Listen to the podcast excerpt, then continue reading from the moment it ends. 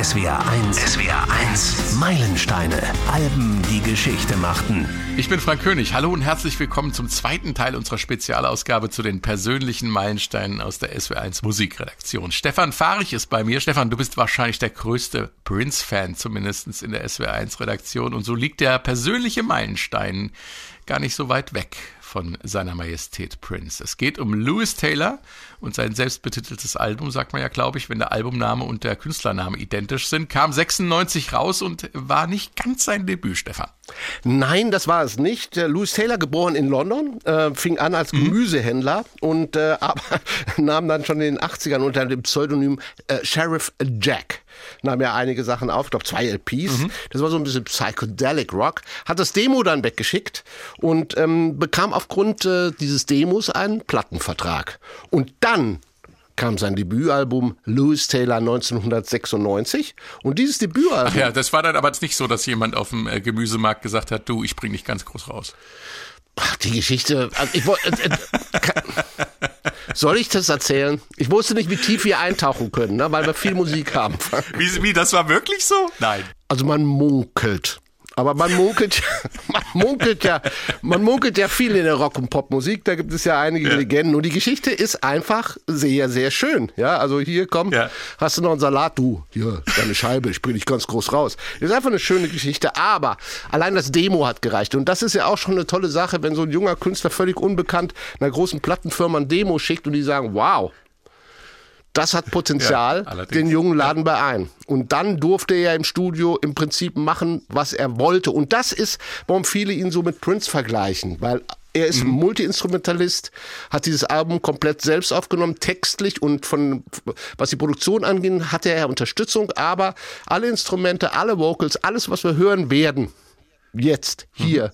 Das ist Louis Taylor. Ja, genau. Dann spiel doch auch mal was. Klar, und wir steigen gleich ein mit dem ersten Song von Louis Taylor und das ist Lucky.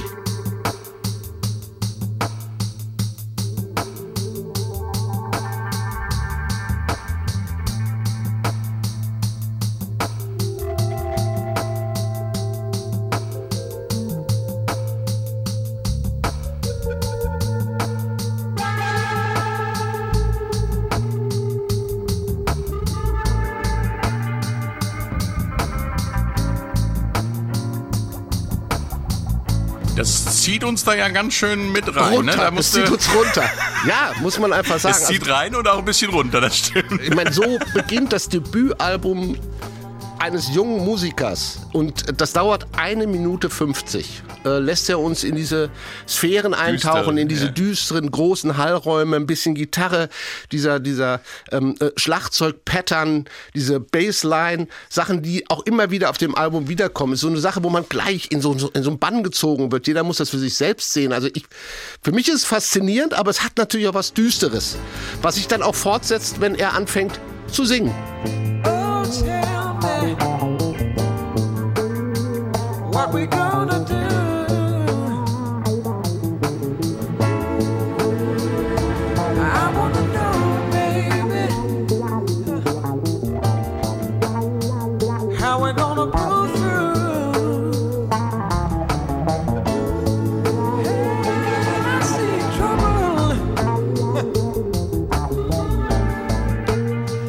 Hier, wenn, wenn seine Melodie einsetzt, sehr düster, sehr sphärisch, er nimmt uns mit, es ist, es ist schon mantrahaft. Ähm, und Louis Taylor fällt ja in eine Zeit Mitte der 90er, wo der New Soul aufkommt. New Soul, das bedeutet nach, ähm, nach der Hip-Hop-Zeit, nach dem Hip-Hop, der sich auch melodiöser wird, der poppiger wird mit Bands wie Gangster, Tribe Called Quest, Outcast, Arrested Development oder den Fugees, wir erinnern uns noch. Und daraus entwickelt mhm. sich das Bedürfnis wieder nach süßen Melodien, nach, nach äh, Souligen, nach ähm, Anklängen von Marvin Gaye, Al Green, in diese Richtung. Und das ist das, was mhm. Louis Taylor auch anstrebt, wovon wir aber bis jetzt nichts gehört haben. Denn bei Louis Taylor, wenn Sie dieses Album hören, werden Sie merken, da endet nicht so, wie es angefangen hat. Und deshalb geht der Track so weiter.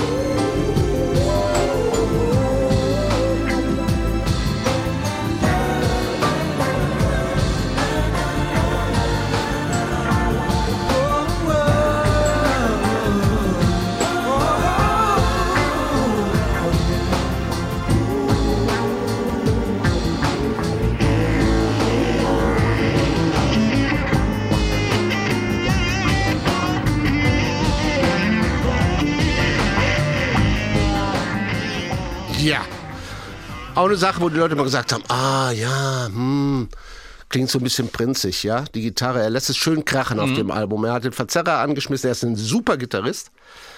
Und das lässt er uns auch hören auf dem Album. Und wir merken schon an Lucky, sehen wir schon, was das Album ausmacht. Die drei Hauptbestandteile des Albums. Das ist einmal diese wunderschönen äh, Vokalharmonien, diese Gesangssachen, die er macht, die, auf die er uns entführt, aus dieser, aus dieser Monotonie heraus landen wir, wir haben es ja eben gehört, das könnte What's Going On sein. Von Marvin Gaye, das könnte von diesem Album sein. Da haben wir Doo-Wop, da haben wir Hus und Haas und wunderschön süße Melodien, die sich ausbreiten, die er dann wieder sofort mit dieser Gitarre abfängt. Also, das ist eine, es ist eine Wundertüte. Jeder Song ist eine Wundertüte. Und das hört man besonders dem zweiten Track des Albums, Bittersweet. Oh yeah.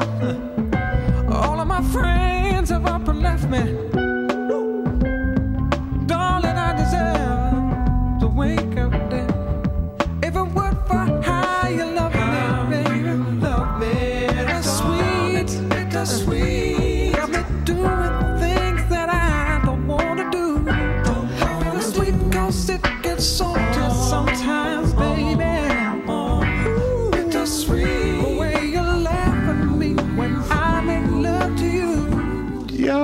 Ja, ja, sind wir ganz nah dran. ganz nah dran. Die, den ersten Teil hat, kannte man schon ein bisschen von Lucky. Dieses Düstere, dieses äh, äh, meditative fast, dieses es ist stark Ja. skelettierte auch, nur eine schöne Basslinie, äh, Drums.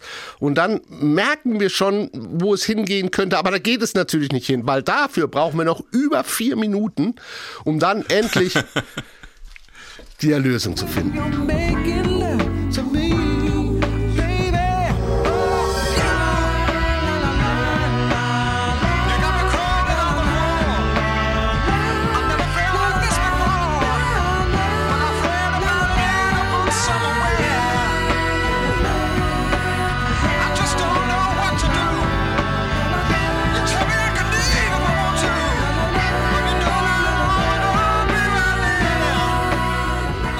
Da merkt man, da ist. äh, Erinnerst das du dich noch an den Anfang? Erinnerst Ja, du dich ja, noch, ja, wo du warst am Anfang? In welchen Tiefen du warst und wie dieses, diese, dieses eskalierende Crescendo, wie, wie sich offenbart, wie du darauf wartest, wie die Spannung ansteigt, wie er diese Spannung auflöst mit diesen typischen Soul-Harmonien, dieses süßliche.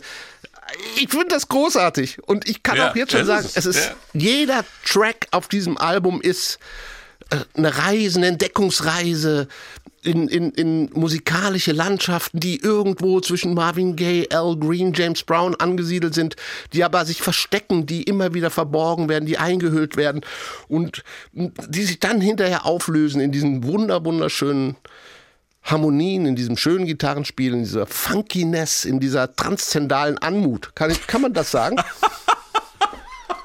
Ja, Stefan, du steigerst dich da rein, das merke ich schon. Transzendale An. Nee, Transzend. Transzendentale An Anmut. Ja. Ja, Natürlich steige ich dran. rein, weil ja. ich möchte allen da draußen dieses Album einfach ans Herz legen, weil es einfach ein sehr schönes Album ist und weil es von Louis Taylor auch nie, nie, nie wieder was Neues zu hören gibt. Denn 2006 hat er beschlossen, aufzuhören, Musik zu machen, weil die ganze Plattenindustrie hat ihn so genervt, weil er hat gute Musik gemacht, aber keinen Pfennig Geld verdient. Oh je. Er wurde immer wieder von Plattenfirmen fallen gelassen. Die Krit- Kritiker nennen ihn ein Genie. Das kann davon kann sich jeder selbst überzeugen, aber die Plattenindustrie selber hat ihn schlecht behandelt. Er hat dann aufgehört 2006. Ich weiß gar nicht, ob er wieder Gemüse im Gemüsemarkt arbeitet. Das habe ich gar nicht so mitbekommen. Aber es gibt ab 2006 nichts Neues von Louis Taylor. Und was der Mann wirklich kann, das hören wir hier hinten raus mit einer reinen Vokalnummer von Louis Taylor von seinem Debütalbum. Louis Taylor 1996 und Spirit. Not as if we've paid for any sin. But can there be a space for true love within?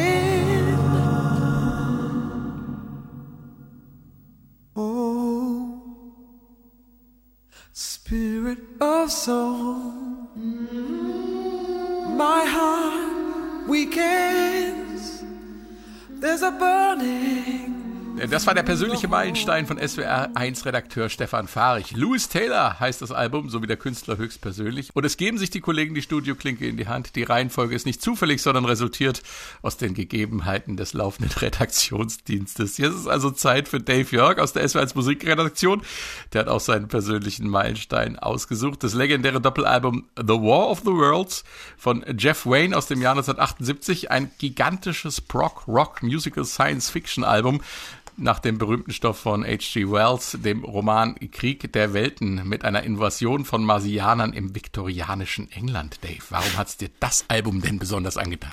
Ne, bevor ich das erzähle, spiele ich gerade mal ein Stück aus dem Anfang vor, denn ich behaupte, ganz, ganz viele Leute haben das Hauptthema dieser Platte schon mal gehört.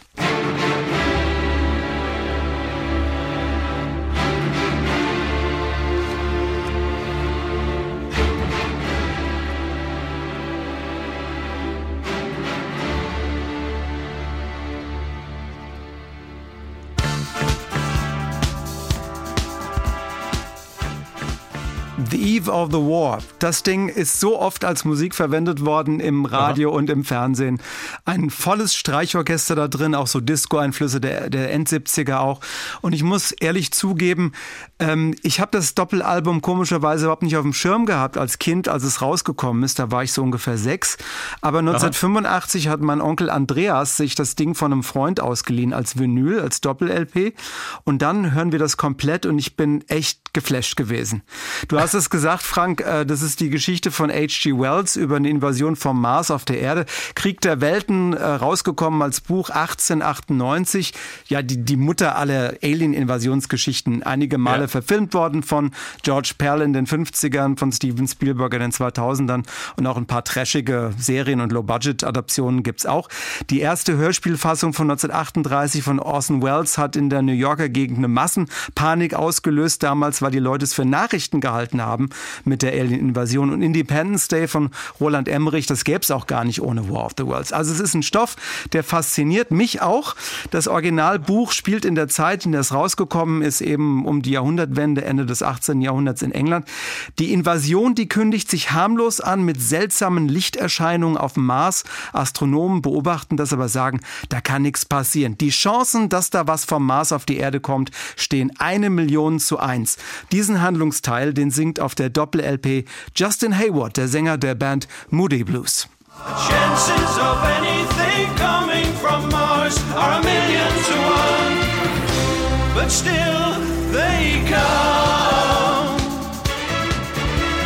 Then came the night the first missile approached Earth. It was thought to be an ordinary falling star, but next day there was a huge crater in the middle of the common, and Ogilvy came to examine what lay there. A cylinder 30 yards across, glowing hot, and with faint sounds of movement coming from within. Und die Erzählerstimme auf der Original-Doppel-LP. Das ist der große britische Schauspieler Richard Burton. Der spielt einen Journalisten, der die Chronik dieser Invasion nacherzählt. Gab es auch eine deutsche Fassung davon mit Kurt Jürgens, aber äh, Richard Burton ist für mich der einzig wahre. Also, ich habe den Text auswendig gekonnt, Frank. Du, äh, ich entschuldige, dass ich unterbreche, aber das mit den 1 zu einer Million, ich will jetzt niemandem Angst machen, ne? Aber das haben ja Wissenschaftler auch äh, zu Atomkraftwerken gesagt, dass die Chancen ungefähr so stehen, dass da nichts passiert und gesagt, das ist quasi so unwahrscheinlich, da wird nie was passieren. Und jetzt sind schon, wie viele Unglücke passiert mit Atomkraftwerken? Drei oder vier? Gauss? Also nicht, dass die Marsianer dann vielleicht wirklich noch kommen. Naja, also äh, 1898 hat H.G. Wells das ähm, so geschrieben als Fiktion. Heute wissen wir, äh, mehr als äh, roter Sand ist auf dem Mars nicht. Diesen Text von Richard Burton, den habe ich zitiert wie Shakespeare als 15-Jähriger. Also sowas wie No one would have believed in the last years of the 19th century that human affairs were being watched from the timeless worlds of space. Ich konnte das alles auswendig. Wow. Unfassbar. Ich, äh, also dieses Album hat mich bis heute heute nicht losgelassen. Ich liebe ja sowieso Konzeptalben, äh, The Who's Quadrophenia oder Tommy, Pink Floyd's The Wall oder Dave ja. Clarks Musical Time, an das sich keiner mehr groß erinnert, obwohl da Freddie Mercury drauf ist oder The Time Machine, auch ein H.G. Wells Stoff als Konzeptalbum vom Hamburger Produzenten Michael Chambos, sind Sachen, mit denen ich mich als Jugendlicher lang beschäftigt habe. Aber zurück zu War of the Worlds. Justin Hayward, ne, haben wir eben gehört, ist drauf. Ja. Richard Burton, Hammer. Dann der große Chris Thompson, die Stimme der Manfred Mann's Earth Band in der Zeit, singt als Voice of Humanity, als Stimme der Menschheit auf dem Song Thunder Child. Das ist äh, ein Panzerschiff in der Handlung, das mit Kanonen ausgestattet ist und den dreibeinigen Kampfmaschinen der Marsianer was entgegensetzen soll. Aber dem Hitzestrahl der Aliens ähm, ist es dann doch nicht gewachsen, das Schiff, und singt. Chris Thompson interpretiert das so. As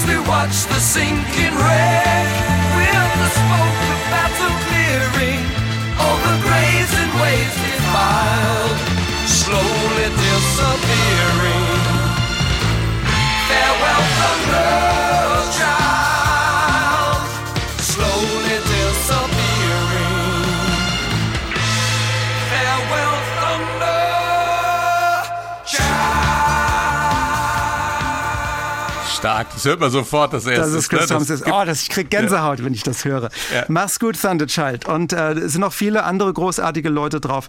Zum Beispiel auch Julie Covington, die das Original Don't Cry for Me, Argentina gesungen hat aus Evita.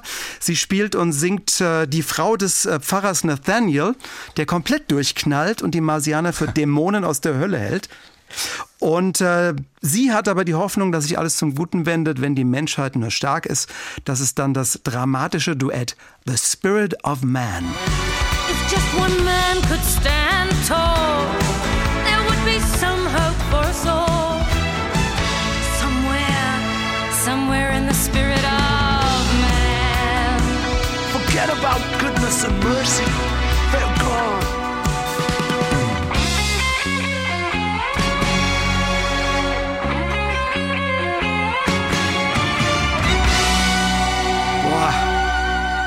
Geile Gitarre auch von Joe Ja, Patrick. ja, ja. Und der Parson Nathaniel, das ist Phil Lynott von der Rockband Thin Lizzy, den wir eben kurz gehört haben. ja.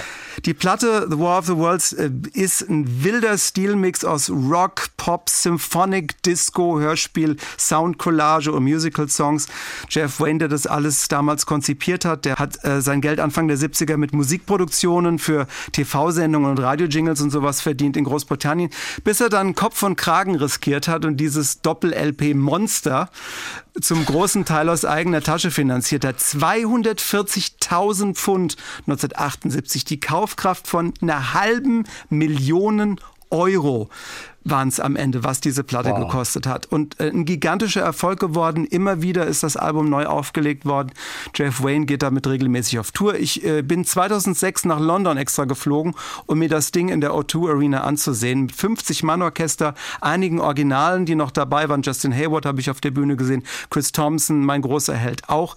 Ein irrer Aufwand auf der Bühne mit Bauten, Spielszenen und allen Special Effects. Und Jeff Wayne, der Macher dahinter, der das Orchester dirigiert hat dann auch, der hat sein komplettes Leben, seine ganze Karriere diesem Projekt gewidmet. Seit über 40 Jahren. Er hat andere Sachen versucht. Das wurde alles nix. Er verdient seit über 40 Jahren seinen Lebensunterhalt mit diesem Ding, Jeff Waynes Musical Version of War of the Worlds in immer neuen Versionen und Inkarnationen. Und ich weiß, dass es da draußen viele Fans davon gibt. Ich bin auch einer und ich lasse mich von diesem Werk immer wieder begeistern. Spitze. Vielen Dank, Dave. Gerne. Die Studiotür geht auf, Dave Jörg geht raus und Katharina kommt rein. Nein, nicht ganz. Äh, Katharina Heinius ist hier im Homeoffice. Aber ähm, jetzt mal das weibliche Kontrastprogramm, das du mitgebracht hast, nämlich Melody Gardot, ähm, eine US-amerikanische Jazz-Singer-Songwriterin. My One and Only Thrill heißt dein persönlicher Meilenstein von ihr. Erzähl uns warum. Ja, erstmal hallo. Ähm, ja, ich habe gedacht, natürlich ist ein Meilenstein-Album für mich Tommy von The Who, ganz klar. Aber das haben wir auch sowieso schon mal besprochen, weil ich damit den Weg ähm, in die Rockmusik, in die, ja, in das Geschichtenerzählen gefunden habe damals, weil ich, Ja. weil wir es mit der Band gespielt hatten. Aber jetzt habe ich gedacht, äh, greifen wir mal in die andere Kiste und holen mal ein Album raus, das man so mal nebenbei auch auflegen kann beim gemütlichen Kochen oder wenn Freunde abends da sind. Einfach so ein gemütliches Wohlfühlalbum. Und das ist tatsächlich Melody Gardot, My One and Only Thrill. Ja, Katharina, jetzt hast du aber immer noch nicht erzählt, warum du dieses Album ausgesucht hast. Ich setze mich gern mit Freunden beim Kochen hin und dann hören wir das. Aber warum hast du es ausgesucht? Ja, es hat eine fantastische Atmosphäre, aber äh, die Geschichte dahinter ist auch sehr berührend. Also ich bin zu dem Album gekommen. Das Album ist 2009 erschienen und ich habe äh, während meines Studiums ähm, beim ZDF im Musikservice gearbeitet und da kam ein Kollege mit diesem Album in die Tür rein und sagte, schau mal, die Sängerin sieht aus wie du. Und da habe ich gedacht, aha, habe zweimal geguckt, gedacht, ja, lange blonde Haare, so eine dicke schwarze Hornbrille, hatte ich auch alles. Ja, Ähnlichkeiten sind da und dann habe ich dieses Album aufgelegt und habe gedacht, ja, es ist auch irgendwie meine Musik und dann habe ich mich angefangen mit ihr zu beschäftigen und habe festgestellt, okay, wir kennen sie eigentlich. Sie ist nämlich die Sängerin von einer ja, sehr, sehr bekannten Werbespot-Melodie. Also das ist Melodie Gardot. Ähm, das war dann sozusagen mein erster Link hinter diesem Album. Dann habe ich mich immer mehr so in ihre Geschichte auch reingelesen. Ähm, aber hören wir vielleicht erst mal rein, bevor wir dann über sie nochmal äh, konkreter sprechen. Genau, mach mal. How was I to know that this was always only just a little game to you? All the time I thought you gave your heart, I thought that I would do the same for you. Tell the truth, I think I should have seen it coming from a mile away. When the words you say are, baby, I'm a fool who thinks it's cool to fall in love. Ui, die Stimme, die geht aber direkt ins Ohr und in die Seele, oder? Ja, die geht ganz schön tief und man kommt auch sofort ins Träumen. Also ich komme sofort ins Träumen, wenn ich dieses Album höre oder auflege. Ähm, ja, es ist, sie ist sehr zart. Ähm, sie hat natürlich ähm, diesen dunklen Piano-Jazz-Stil, der sich auch irgendwie durch das ganze Album Mhm. äh, formiert und so, aber ihre Stimme ist sehr präsent und die Musik ist sehr zurückhaltend, obwohl sie trotzdem irgendwie voluminös ist. Also wir haben die Streicher dabei und so, aber trotzdem ist sie jetzt nicht aufdringlich, sondern sie dienen ihr als Sängerin. Ähm, und da, da sind wir bei ihr, weil sie ist auch im Zentrum tatsächlich. Äh, Sie schreibt die Songs selbst. Sie komponiert sie auch selbst, also sie kann Gitarre spielen. Ja. Und ihre Geschichte ist ganz interessant, ähm, denn sie ist durch einen Schicksalsschlag überhaupt erst zur Musik äh, gekommen. Sie hat Modedesign studiert eigentlich und hatte 2003 einen Verkehrsunfall, bei dem sie sich ähm, Kopf- und Wirbelsäule verletzt hat und mehr, mehrfache Beckenbrüche auch. Also sie war mit dem Fahrrad unterwegs und ist eben von einem SUV angefahren worden. Der Fahrer hat Fahrerflucht begangen und sie lag lange im Krankenhaus. Und äh, diese Zeit im Krankenhaus war praktisch der Beginn ihrer, ich sag jetzt mal, Musikkarriere. Ja. Ähm, sie hat dort eine Musiktherapie gemacht und hat den Jazzgesang für sich entdeckt und auch Gitarre gelernt. Ähm, Gefahren, ja. ja, und deswegen sind diese Melodien auch so zart und, und so leicht. Wir können ja vielleicht einfach mal in den nächsten Song reinhören. Ja, unbedingt.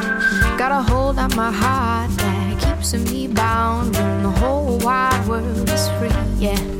Oh Lord, who will comfort me? Got a hold on my heart that keeps me bound when the whole wide world is free. Yeah. Oh Lord, who will comfort me? They love me. Also man hört es Groovt ganz klar. wunderbar, ihre, ne? Ja, ja, ja.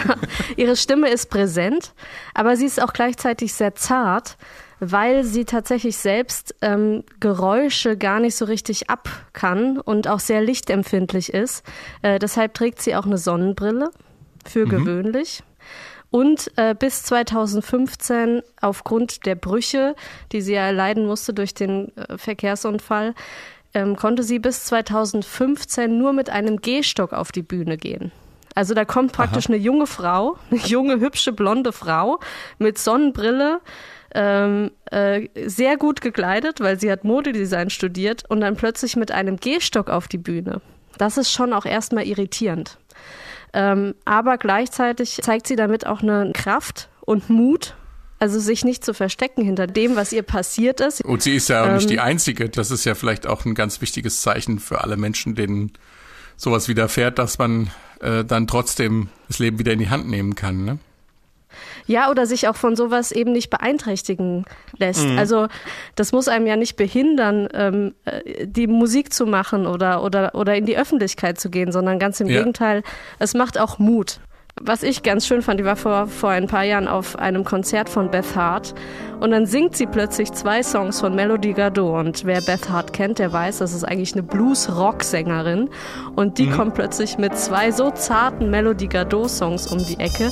Und äh, das hat dann schon echt Charme, auch in so einem ja, brachialen Blues-Rock-Set dann plötzlich sowas zu hören wie Your heart is as black as night. Your eyes may be whole, but the story I'm told is your heart is as black as night.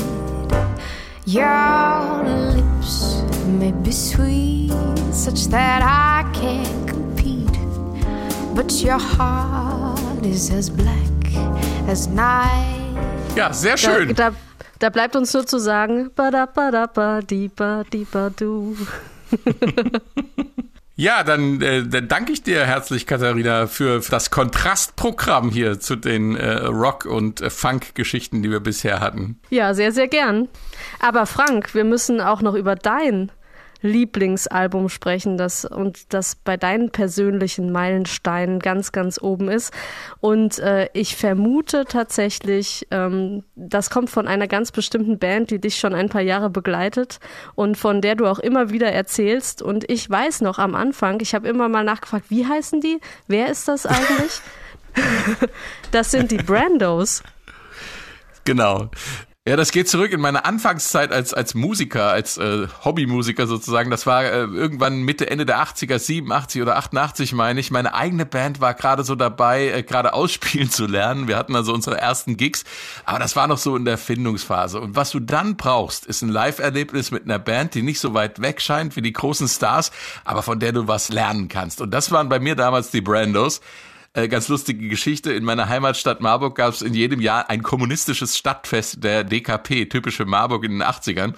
Ideologisch äh, konnte mich das nie so richtig begeistern, aber das Kulturprogramm war gut. Mit Bands, die bei den Genossen und Geldgebern hinterm eisernen Vorhang wohl eher äh, nicht geduldet worden wären. Naja, egal. Da spielten jedenfalls eines Abends im Mai die Brandos. Und da standen die da vor roten Fahnen. Vier amerikanische Jungs aus New York City mit weißen Hemden und schwarzen Anzügen. Frontman Dave Kincaid hatte einen Bolo um den Hals. Verrücktes Bild in Zeiten des Kalten Krieges. Aber das allein war ja schon grandios. Und äh, dann dieses Selbstbewusstsein. Scheinwerfer an, die Band macht einen Schritt nach vorne und es brettert aus den Boxen pure Energie. So muss das sein, dachte ich mir. Ich habe das förmlich aufgesogen in den doch oft sehr sterilen 80ern. Es geht. Zwei Gitarren, Bass, Schlagzeug, Gesang, fertig. Das wollte ich auch. Ich finde das sehr spannend, äh, Frank, dass du direkt von einem Live-Erlebnis erzählst, weil ich habe gesehen, dass die Band, also die Brandos, viele Live-Alben auch veröffentlicht haben. Und das spricht ja absolut auch dafür, dass es eine wirklich grandiose Live-Band ist. Aber welches Studioalbum von den Brandos hast du uns denn heute mitgebracht? Naja, passend zur damaligen Zeit ist das natürlich das Debüt. Honor Among Thieves ist damals riesig eingeschlagen bei mir und in meinem Freundeskreis. Äh, Und da ist auch der erste Hit drauf, den die hatten. Äh, Gettysburg, ein Song über die Schlacht bei Gettysburg im amerikanischen Bürgerkrieg, lief als Video erfolgreich auf MTV und auch bei uns im Radio. Hier kommt's. On a cold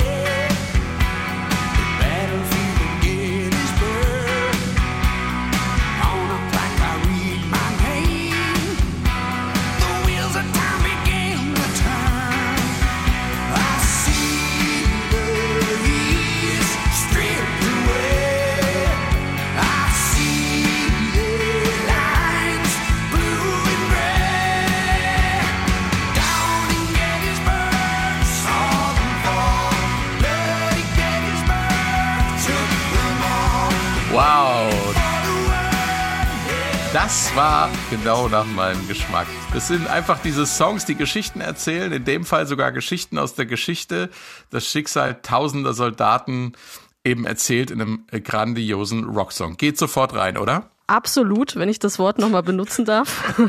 ähm, ich fand, also wenn wir mal kurz über die musikalische DNA sprechen, irgendwie das, Ja. die Gitarre hat mich sofort an The Who erinnert. Äh, Ja. Natürlich das Thema und auch die Melodieführung von der Strophe ist irgendwie Bruce Springsteen, aber hinten raus im Fr- Refrain kommt dann auch noch ein bisschen Bon Jovi, oder? Wie empfindest du das? Wie, was ist die D musikalische DNA von den Brandos für dich? Für mich ist da auch ganz viel CCR Roots Rock drin irgendwie. Und ähm, äh, eben eine grandiose Mixtur aus so alten Einflüssen, die, die auf so ein 80er Jahre Rock-Level gehoben werden, ähm, da, das dann aber überhaupt nicht steril klingt. Und das, das finde ich äh, äh, grandios. Ich wollte nochmal zurück zu dem Song. Weil da gibt's eine Geschichte. Der äh, Leadsänger und Gitarristen Songschreiber David Kincaid hat eine eigene Beziehung natürlich zu, zu der Geschichte. Sein Urgroßvater hat als äh, irischer Freiwilliger auf Seiten der Nordstaaten in Gettysburg gekämpft. Und dieses Thema beschäftigt ihn schon sehr lange, nämlich die, die, äh, die Situation der irischen Auswanderer im amerikanischen Bürgerkrieg oder Einwanderer in diesem Fall. Ähm, mal zurück zur DNA. In den späteren Jahren haben bei den Brandos auch die irischen Folk-Anklänge und die traditionellen mexikanischen Anklänge eine Rolle gespielt. Ich spiele mal zwei Songs ein. Hier kommt The Triangle Fire vom Album Over the Border.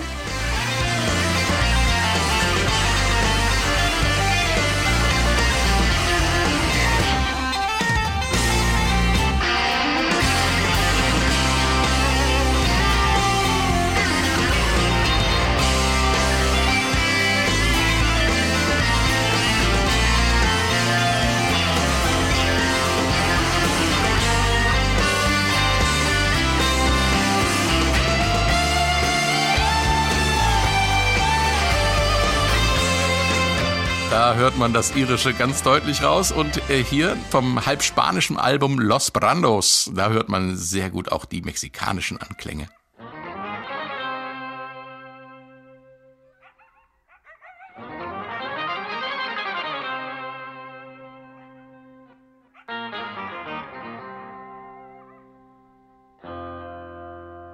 Senor Coyote.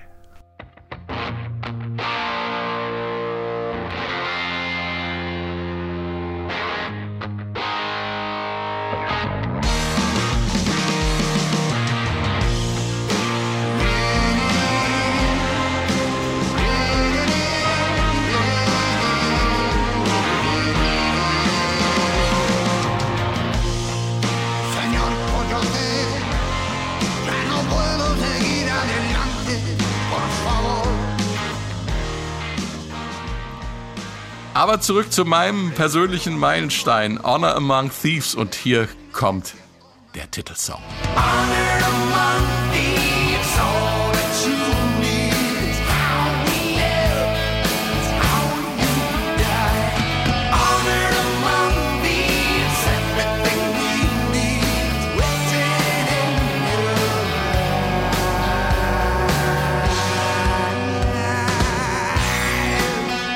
Honor Among Thieves, die Brandos. Und da hört man natürlich die grandiose Stimmgewalt von David Kincaid, die einem schon mal durch Mark und Bein gehen kann. Besonders dann, wenn es gruselig wird. Auf Honor Among Thieves findet sich eine tolle Version von dem CCR-Song Walking on the Water.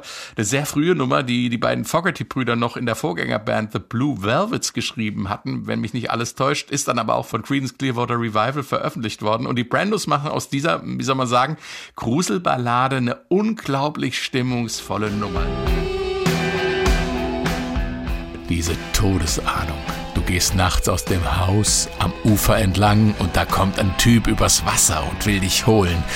Du schwörst dir nie, nie wieder nachts allein das Haus zu verlassen. Hier kommt der Solopart.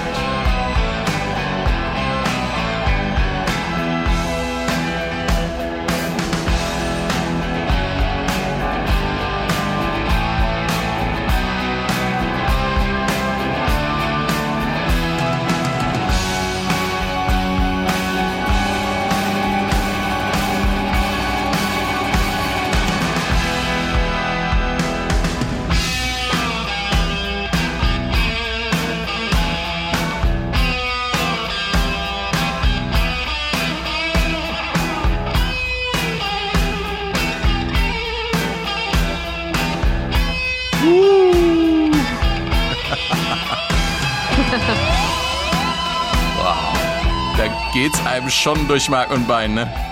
Ja, das, das Gruselige kommt raus und es klingt für mich hier an dieser Stelle tatsächlich auch nach Progressive Rock, also noch ein ganz anderes Element. Also es ist tatsächlich so eine Art Programmmusik hier an dieser Stelle mit Progressive Rock Elementen. Ja.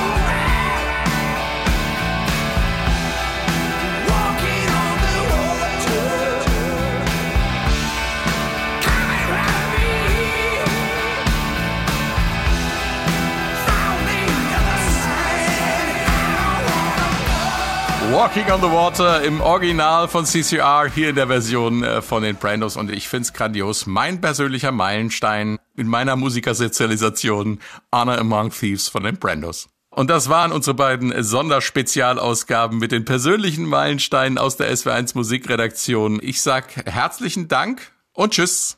Tschüss. Die SWR1 Meilensteine. Jetzt auch im Abo als Podcast. Jede Woche neu. Auf swr1.de.